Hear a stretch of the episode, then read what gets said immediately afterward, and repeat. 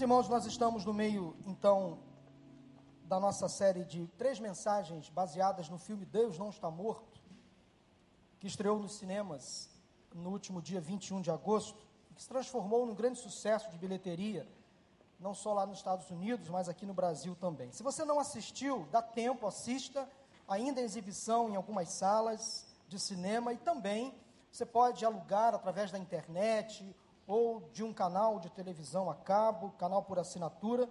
É um filme daqueles que você não pode perder, você tem que assistir para reforçar a sua fé. Domingo passado nós falamos é, sobre o tema Onde está Deus quando a vida desmorona?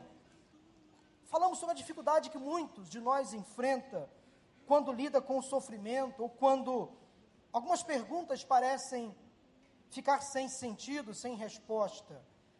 Onde está Deus quando a vida parece que fica sem graça? Por que um Deus tão bom permite o mal? Por que às vezes a doença me atinge? Porque há tanta miséria e dor no mundo, foram algumas questões que nós levantamos semana passada. Discorremos sobre sete convicções que precisamos ter, sete considerações que nós precisamos admitir, entender, que podem trazer talvez respostas, explicações à pergunta: onde está Deus quando a vida desmorona? Nós falamos, por exemplo, sobre o caráter de Deus, que é sempre amoroso, bondoso e justo, um Deus essencialmente bom em sua essência, em sua natureza, não há espaço algum para a maldade, porque Deus é bom, amoroso e justo em todas as horas, em todo o tempo. Falamos também sobre o sofrimento, que pode levar uma pessoa a uma dependência mais íntima e profunda de Deus, e é verdade, quando tudo vai bem, parece que nós nos esquecemos de Deus. Parece que esquecemos de adorar, esquecemos de servir, mas quando o sofrimento bate à nossa porta, quando a tragédia nos alcança, quando a dor, o sofrimento, a doença chega à nossa casa, aí sim nós vamos correr para a presença de Deus. E de fato, o sofrimento nos aproxima de Deus. Falamos também na semana passada sobre sobre sobre quando a vida desmorona. Passa aí você, que aqui não está indo não. Esse negócio de tecnologia, às vezes, dá um problema no trabalho, né? Bom, quando a vida desmorona, precisamos culpar a pessoa certa. Ou seja, a origem do mal, quem é aquele que causou o mal em toda a humanidade? Foi Satanás. Então, quando a vida parece perder o sentido, quando a vida desmorona, nós precisamos entender uma coisa: Satanás é o causador de toda a miséria que há sobre a face da terra. Quando o problema acontece, Satanás é o causador.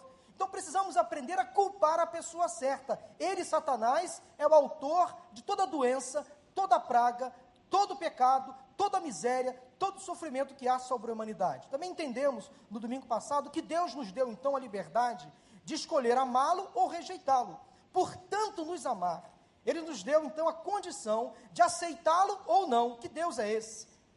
Que Deus é esse que, por amar cada um de nós de forma intensa, Ele nos deu a possibilidade de aceitá-lo ou não. Falamos também sobre a liberdade, esta tal liberdade que eu acabei de dizer, resultou em um mundo decaído. Infelizmente, nós não aprendemos a fazer boas escolhas. Nós tendemos a flertar com o mal, com as péssimas escolhas, e essa possibilidade que temos, escolher certo e errado, o que pode e o que não pode, infelizmente, às vezes, nos leva a entender o mal de perto.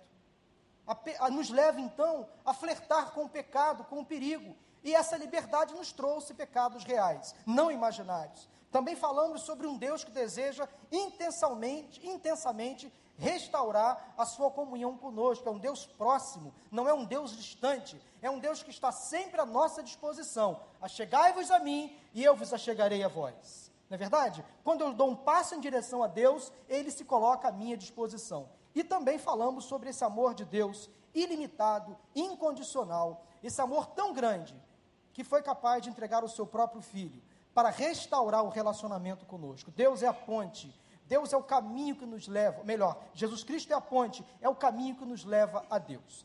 Porém, antes de falarmos sobre o tema desta noite, antes de avançarmos para o tema da pregação de hoje, quero passar dois rápidos vídeos para vocês que vão ilustrar muito bem o que nós vamos falar hoje. Você vai daqui a pouquinho saber qual é o assunto do tema, o tema da mensagem de hoje. Vamos assistir dois pequenos vídeos para ilustrar o que eu vou dizer hoje para vocês. Preste atenção.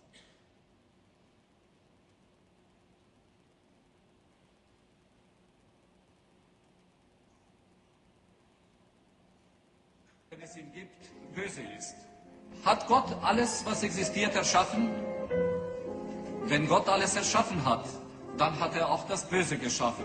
Das bedeutet, Gott ist böse. Herr Professor, existiert Kälte? Was für eine Frage soll das sein? Natürlich existiert die Kälte. War euch noch nie kalt? Nein, in der Tat, Herr Professor, die Kälte existiert nicht. Nach den Gesetzen der Physik ist das, was wir als kalt empfinden, nur das Fehlen von Wärme. Und existiert Dunkelheit, Herr Professor? Selbstverständlich existiert sie. Nein, sie ist nur das Fehlen von Licht. Wir können das Licht messen, aber die Dunkelheit nicht. Das Böse existiert nicht, genau wie die Kälte und die Dunkelheit. Gott hat das Böse nicht geschaffen. Es ist das Ergebnis dessen, was Gottes Hand noch nicht berührt hat.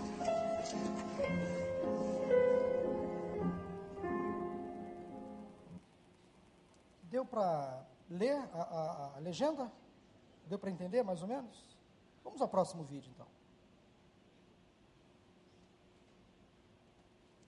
Nun werde ich euch beweisen, dass Gott, wenn es ihn gibt, böse ist.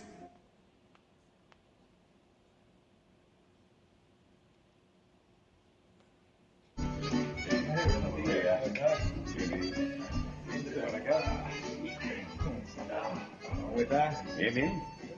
¿El cortecito de siempre? Sí, de siempre. Muy bien. Uno así como el tuyo. Excelente. La familia, trabajo. el mundo bien, gracias a Dios.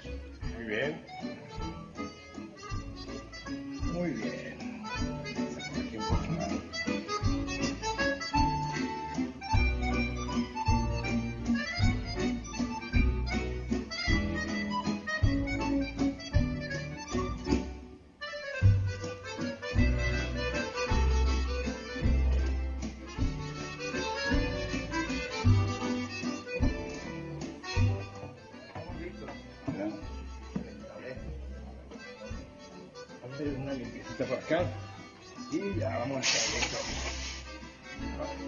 Cosa? Yo no creo que Dios existe. ¿Por qué dice eso, mi amigo? Es muy fácil. Al salir a la calle nos damos cuenta de que Dios no existe. Y si no, dígame, si Dios existe, ¿por qué hay tantas personas enfermas? ¿Por qué hay niños abandonados? No, mi amigo, si Dios existiera, no habría sufrimiento, no habría tanto dolor para la humanidad. No puedo entender por qué si existe un Dios, permite que puedan pasar todas estas cosas.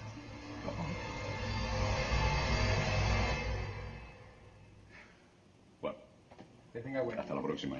Hasta luego, señor Luis. Lo propio.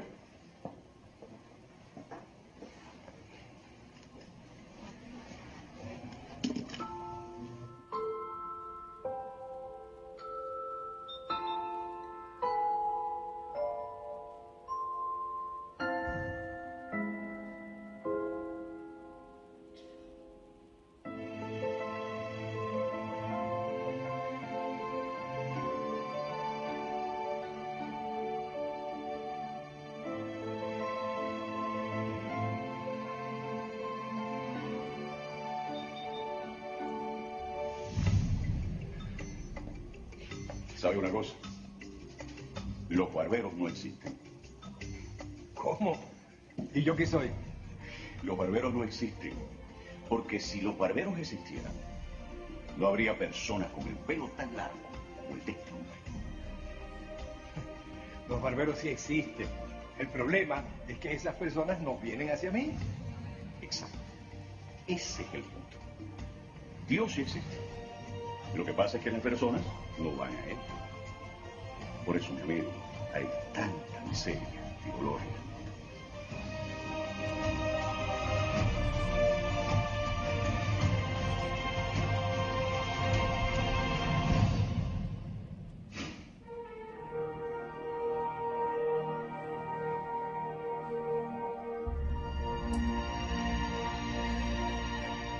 Primeiro vídeo ficou um pouco prejudicado, mas o segundo você pode compreender a mensagem.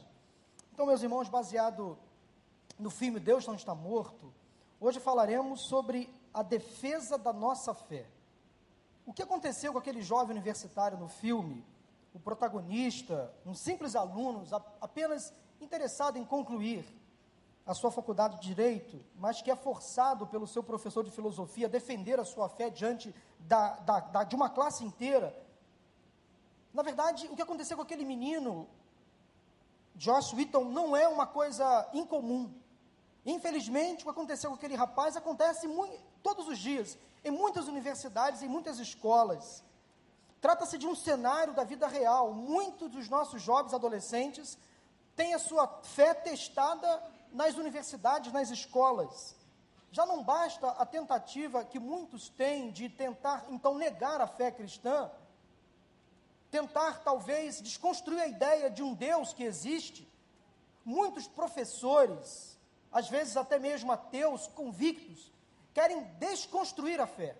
Não basta negar a existência de Deus. O que muitos querem agora é desconstruir a fé. A postura do professor de filosofia aquela maneira arrogante de tentar manipular a sua turma, também não é um fato isolado. Assim como muitos alunos são testados na sua fé, muitos professores, muitas pessoas, infelizmente, estão tentando negar a fé cristã.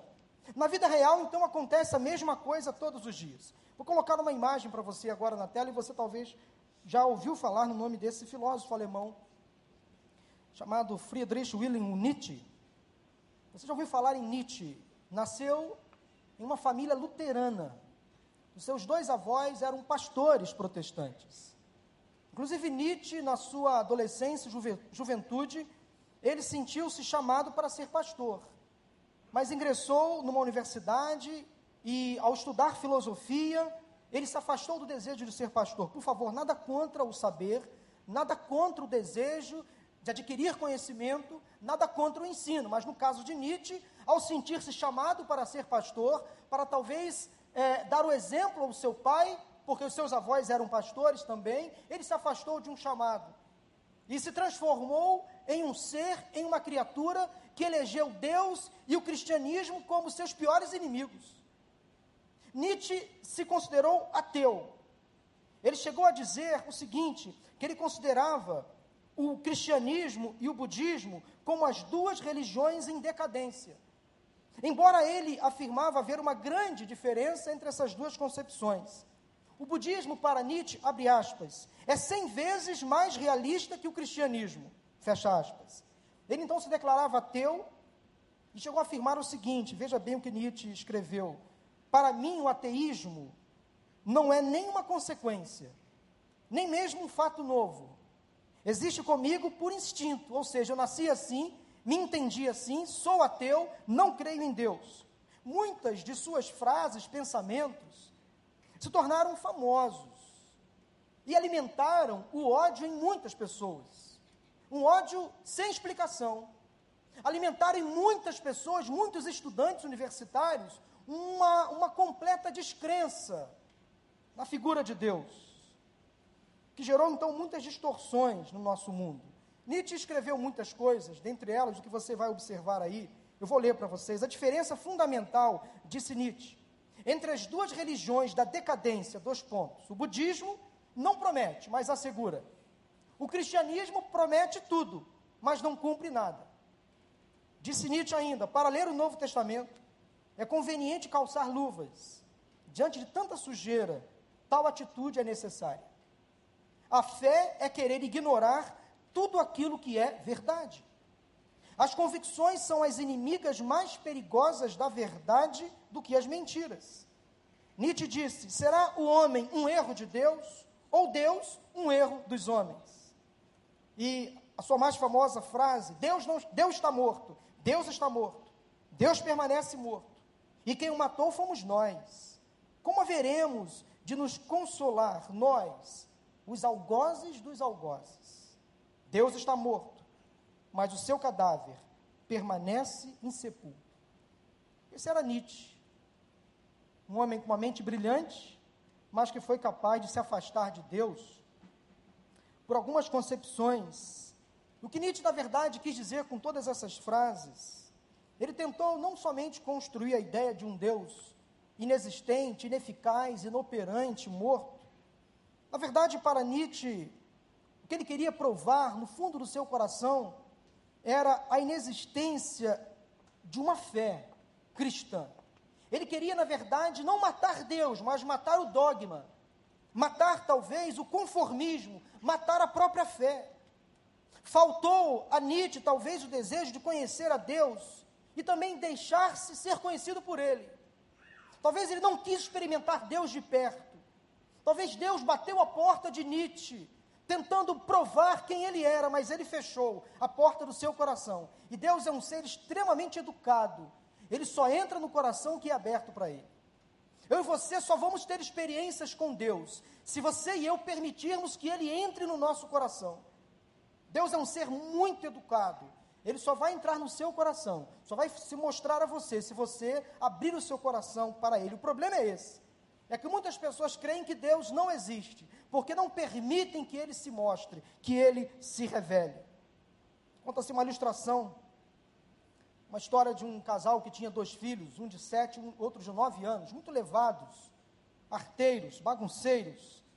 E aqueles meninos sempre estavam se envolvendo em confusão. E uma certa ocasião, os seus pais, crentes, foram a uma igreja e descobriram que o pastor daquela igreja era mestre em resolver problemas de crianças levadas. Crianças arteiras bagunceiras. E aqueles pais levaram então seus dois filhos para conversar com o pastor, que, segundo eles, então dava jeito em criança arteira bagunceira. Então aquele pastor chegou para o mais novo chamou ele e disse assim: Onde está Deus? E aquele menino não soube responder, ficou meio confuso, nada disse. Então o pastor, o sacerdote, fez a mesma pergunta àquele menino: Onde está Deus? Mais uma vez, o garoto não fez nenhuma tentativa de responder, de modo que o pastor levantou ainda mais a sua voz para aquele menino, colocou o dedo no rosto dele e perguntou: Onde está Deus?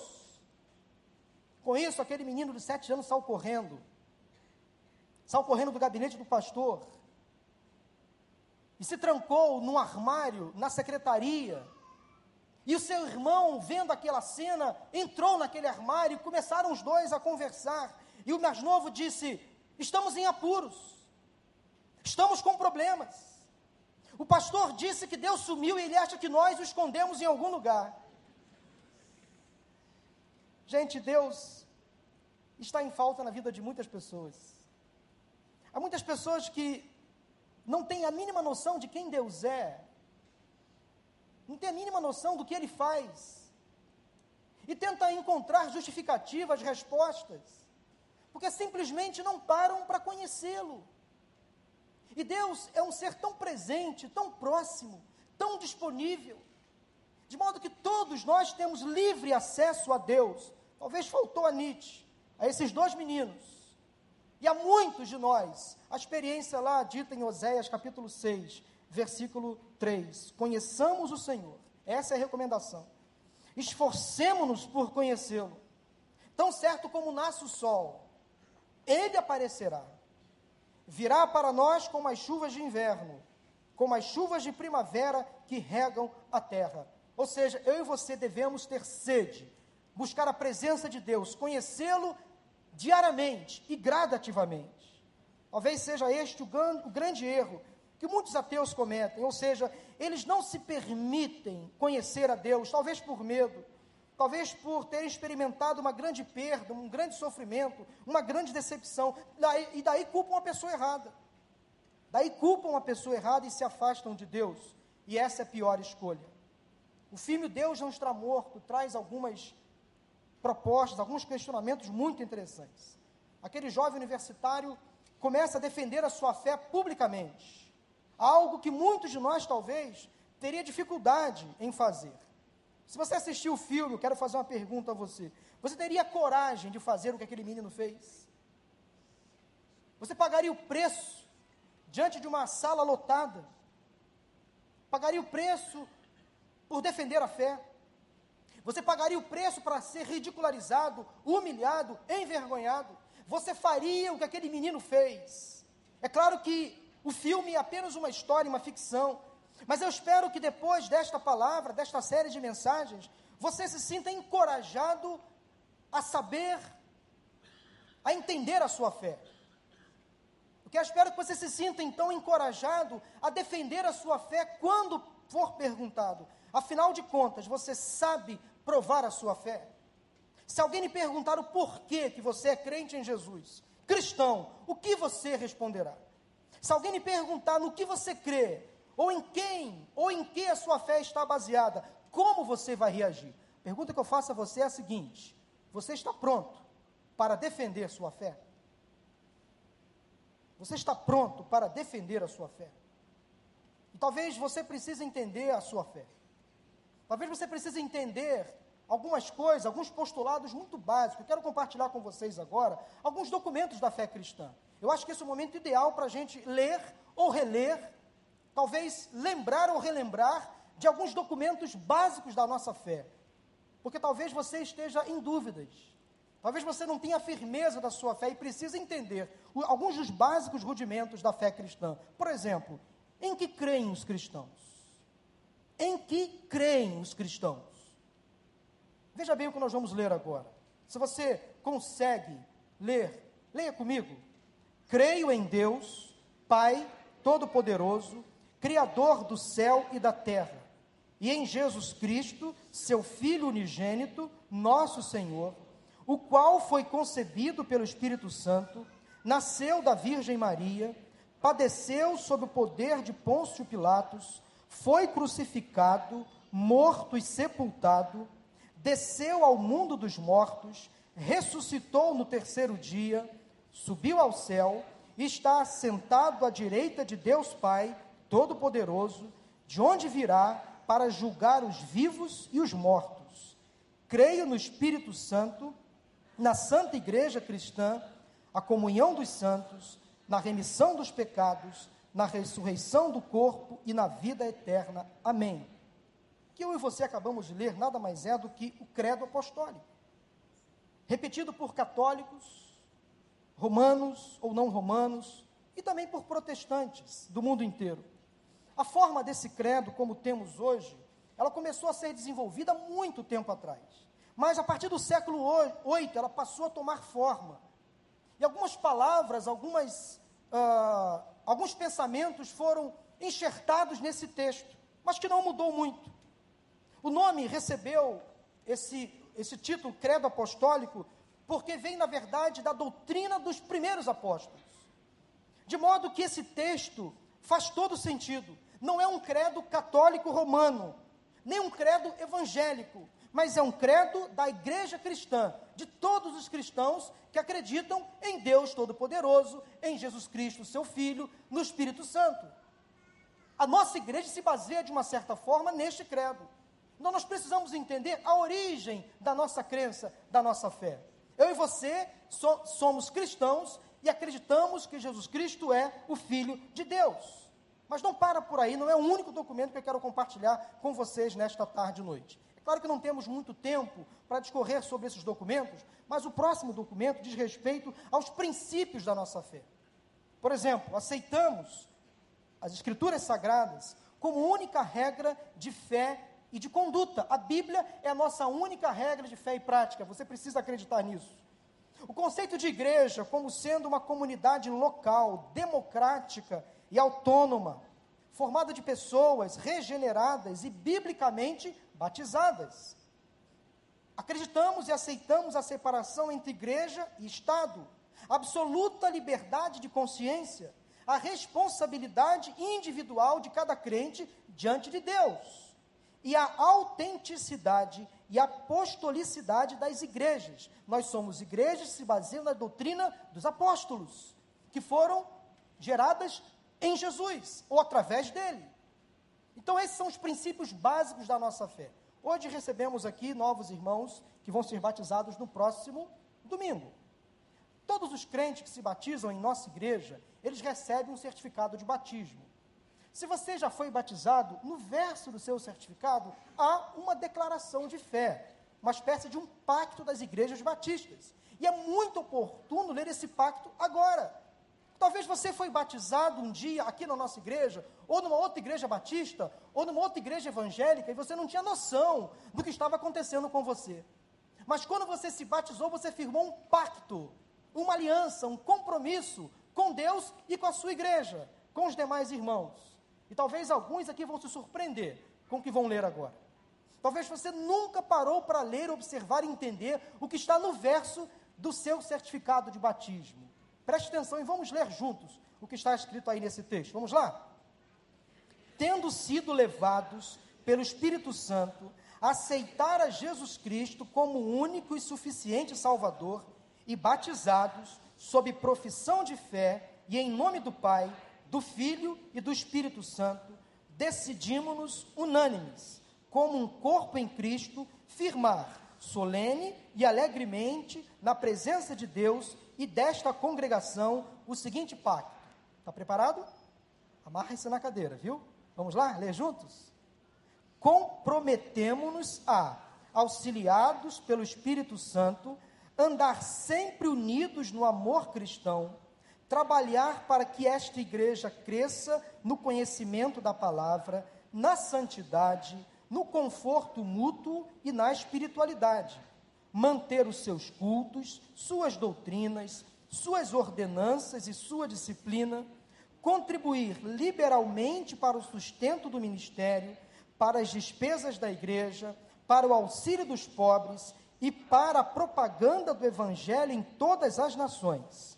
Comprometemo-nos também a manter uma devoção particular a evitar e condenar todos os vícios, a educar religiosamente nossos filhos, a procurar a salvação de todo o mundo, a começar dos nossos parentes, amigos e conhecidos, a ser corretos em nossas transações, fiéis em nossos compromissos, exemplares em nossa conduta e ser diligente nos trabalhos seculares, evitar a detração, a difamação e a ira, sempre e em tudo visando a expansão do reino do nosso Salvador.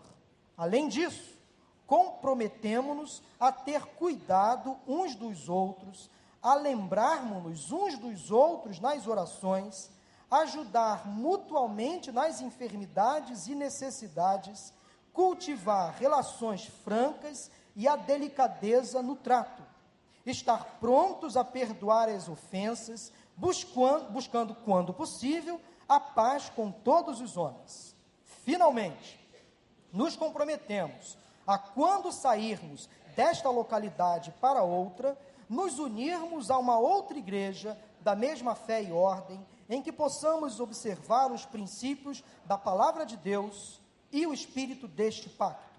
O Senhor nos abençoe e nos proteja para que sejamos fiéis e sinceros até a morte. Você tinha noção do que você tinha assumido? Não. Muitos não tinham noção. Muitos talvez estão pensando agora, mas pastor, é tudo isso? Ser crente é isso mesmo? Tem que pagar esse preço, pastor Tiago? Eu sei que muitos agora estão pensando, meu Deus, mas eu me comprometi com esse negócio aí, eu não estava sabendo disso. Eu me envolvi nessa história e fui enrolado na bandeira e me enganaram. Enganaram coisa nenhuma, gente. Você está mais do que certo, convicto de que este é o caminho. Este é o modelo que você tem que exercer. Esta é a prática que você deve adquirir todos os dias da sua vida. Ou alguma coisa nesse pacto que você se arrepende. Ou alguma coisa, algum aspecto nesse pacto que você não tem condição de cumprir. Vida cristã é vida levada a sério é renúncia, abnegação, negação do próprio eu. Às vezes é sofrimento, é ser injuriado, é ser caluniado, é ser envergonhado, envergonhado por amor ao Evangelho. O Senhor nos abençoe, como diz o pacto, nos proteja para que sejamos fiéis e sinceros até a morte. Como diz o nosso pastor, você quer avançar ou quer recuar? Alguém quer recuar? Alguém quer desistir? Claro que não. Vale a pena, valeu a pena aceitar a Jesus? Onde você estaria agora se não, se não tivesse um dia entregue, entregue a sua vida a Jesus? Se um dia você não tivesse aceitado a Jesus como seu Senhor e Salvador, onde você estaria agora? Em que lugar? Nesse domingo à tarde, você estaria? Onde? Como estaria a sua família? Os seus negócios? A sua saúde? Como ela estaria se você um dia não decidisse entregar a sua vida a Jesus? A melhor decisão que tomamos na vida é quando entregamos a nossa vida a Jesus e o confessamos como nosso Senhor e Salvador. O Senhor nos livrou de muitas enrascadas, de muitas situações difíceis, muitas amizades fora da vontade dEle. O Senhor nos livrou de um casamento fora da vontade dEle. O Senhor nos livrou de tantas coisas ruins. Quando um dia aceitamos Ele como nosso Senhor e Salvador. Por isso, vale a pena seguir a Jesus. Mas o tempo é curto, gente. Olha aí a próxima pergunta, melhor, a mesma pergunta que eu quero fazer de novo para você. Você está pronto a defender sua fé? Será que você está convicto de que Jesus Cristo é o seu Senhor e Salvador? Que Ele está vivo, nunca morreu, sempre vivo nos nossos corações? Será que você está disposto a defender a sua fé como aquele menino fez no filme? Leia comigo agora o texto que está aí nessa tela de 1 Pedro 3, 15 e 16. Antes, santifiquem Cristo como Senhor no coração. Estejam sempre preparados para responder a qualquer que lhes pedir a razão da esperança que há em vocês. Contudo, façam isso com mansidão e respeito, conservando boa consciência, de forma que os que falam maldosamente contra o bom procedimento de vocês, porque estão em Cristo, fiquem envergonhados de suas calúnias. Eu quero concluir destacando essas palavras que estão aí sublinhadas em negrito. Santifiquem Cristo como Senhor no coração. Façam isto com mansidão e respeito, porque estão em Cristo, porque vocês estão em Cristo Jesus. Como defender, pastor, a nossa fé? Esse é um texto clássico da Bíblia que nos dá a perfeita noção da importância de defendermos a nossa fé.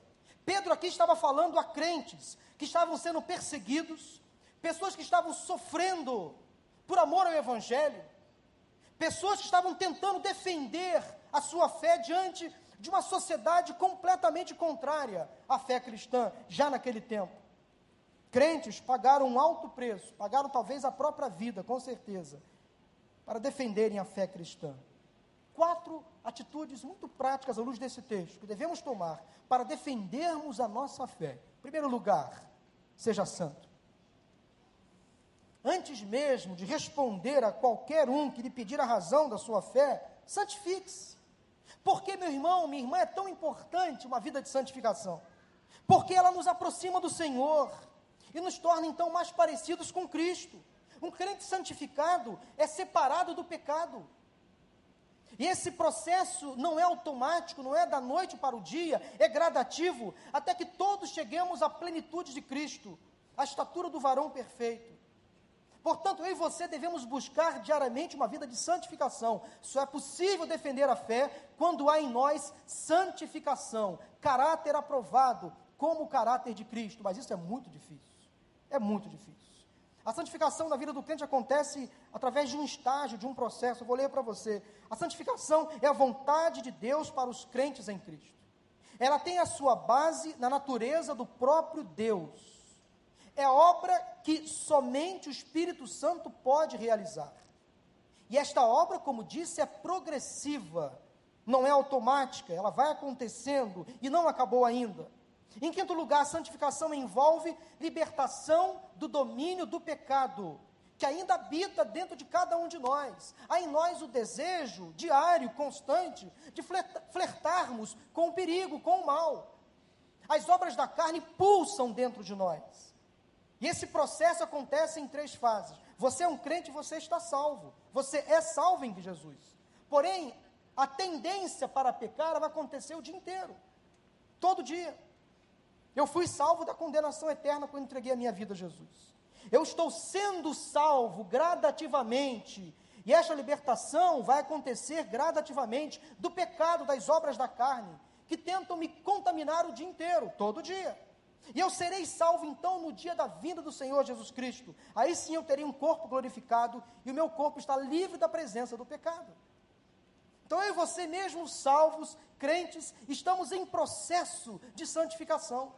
A salvação é um ato e a santificação é um processo. Anote isso no seu coração. Em sexto lugar, o objetivo da santificação é a nossa semelhança com Cristo e exige a cooperação do crente com o Espírito. Não é, ser, não é só obra do Espírito. Eu tenho que me comprometer a ser santo.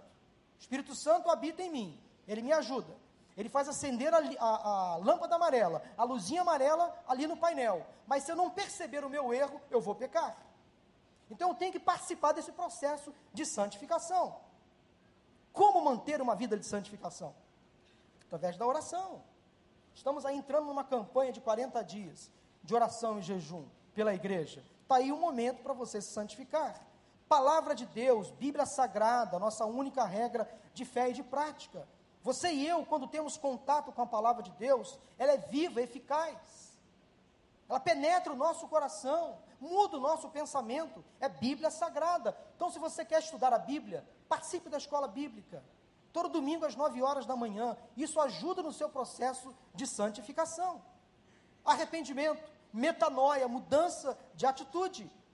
Quando eu entendo que eu estou errado, eu tenho que tomar um novo rumo, dar uma nova, um novo sentido à minha história. Isto é arrependimento. Eu preciso me arrepender todos os dias dos meus pecados. Mas não só me arrepender, eu tenho que confessar os meus pecados diante do Senhor. Me arrependo, confesso e recebo dele o perdão automaticamente. Nenhuma condenação há para aqueles que estão em Cristo Jesus, uma vez arrependidos, uma vez confessados e libertos e perdoados.